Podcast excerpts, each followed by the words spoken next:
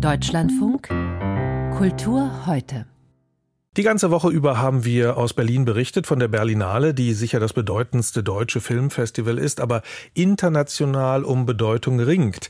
Kein wirkliches Profil zu haben, werfen dem Berliner Filmfest nicht wenige Fachleute vor. Und auch in diesem Jahr konnte man sich fragen, worum es eigentlich geht. Um Filmkunst, vielleicht doch um den deutschen Film, der viele Preise bekam, oder darum, immer auf der richtigen Seite zu stehen, was ja derzeit eine schwierige Übung ist für jede öffentlich wahrnehmbare Person oder Institution.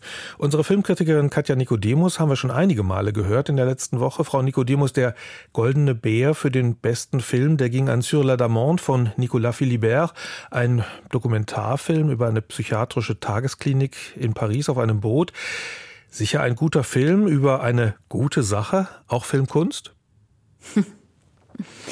Also ehrlich gesagt, ich konnte jetzt bei diesem Film keine große formale Kunstfertigkeit entdecken. Und dass aber erstmal jetzt ein Dokumentarfilm so einen großen Preis gewinnt, das ist natürlich nicht so ganz ungewöhnlich. Ich glaube, es gab in der Geschichte der Berlinale, jetzt ist es jetzt zum dritten Mal passiert, dass ein Dokumentarfilm den Hauptpreis gewonnen hat. Und dieser Dokumentarfilm, Sie haben es ja schon gesagt, der zeigt die Patientinnen und Patienten ja dieser schwimmenden Klinik am Ufer der Seine.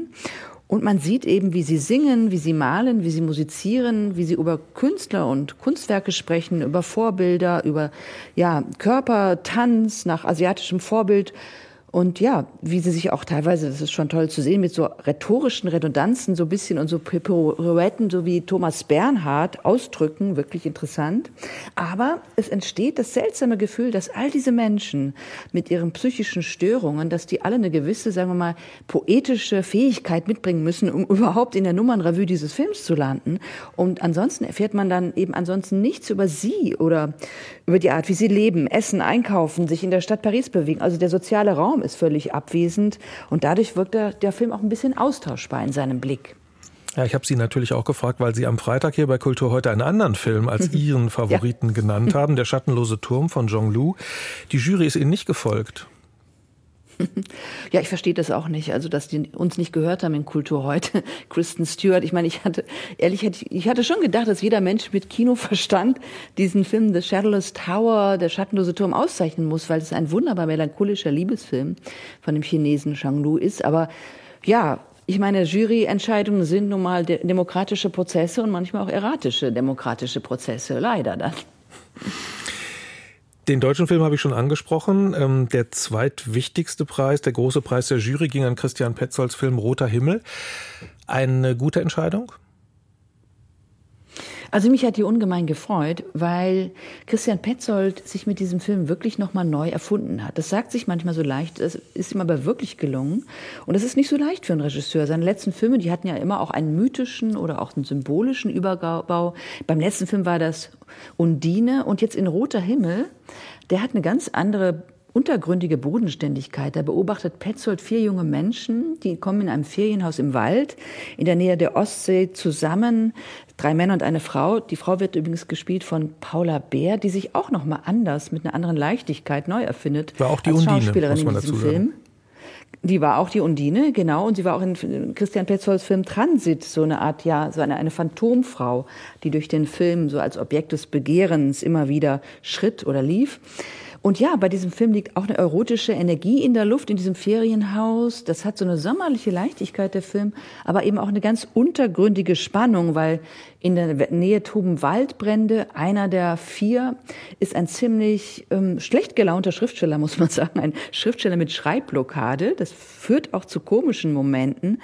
Und am Ende wird er eben über die Ereignisse im Roman schreiben. Und vielleicht ist Roter Himmel ja schon die Verfilmung, ja, dieses Romans, der da im Film entsteht. Und ja, über den Film liegt wirklich ein ganz beeindruckendes, nicht ausgestelltes Geheimnis. Und er kommt ja schon am 20. April ins Kino, da kann man sich wirklich drauf freuen.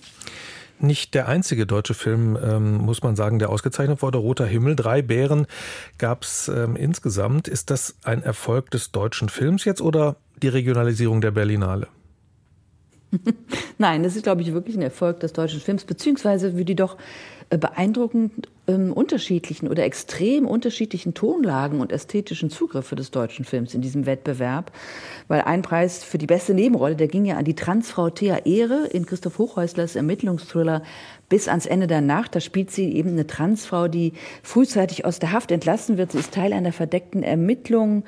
Und in ihrer Cover Story spielt ein Polizist ihren Freund und die beiden hatten früher ja eine Liebesaffäre vor dem Gefängnis, als eben Leni noch ein Mann war. Und das bringt dann ganz viele Ebenen von Spiel im Spiel in diesen Film rein. Und Thea Ehre, die trägt diesen Film wirklich mit einer wunderbar fragilen Energie. Das ist eben eigentlich nicht der Preis einer Nebenrolle, einer Nebendarstellerin, sondern eine Hauptdarstellerin. Da muss man echt mal hier zurechtrücken. Und dann bekam auch Angela Schanelek ja einen Preis für ihren Film Music. Das ist eine wirklich große Bildererzählung, ausgehend vom Ödipus-Motiv. Wirklich ein Film, ja, der spielt in Griechenland, der uns sofort hineinzieht in seine lichten, zwingenden Bilder einer kargen Landschaft. Und ich fand ihn ganz großartig. Katja Nikodemus ist zufrieden mit der Berlinale und den Bären. Vielen Dank.